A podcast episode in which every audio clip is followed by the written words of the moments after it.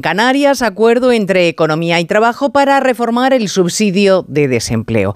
La prestación subirá algo más de lo que quería Nadia Calviño y menos de lo que pretendía Yolanda Díaz.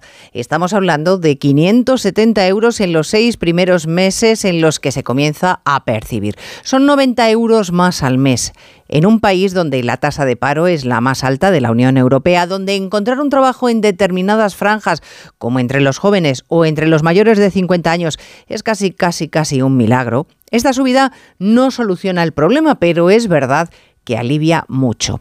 Lo que escuece es por qué han tardado un año en ponerse de acuerdo dos ministerios del mismo gobierno, 12 meses para mejorar la vida de la gente menos de cuatro meses tardaron en registrar la ley de amnistía.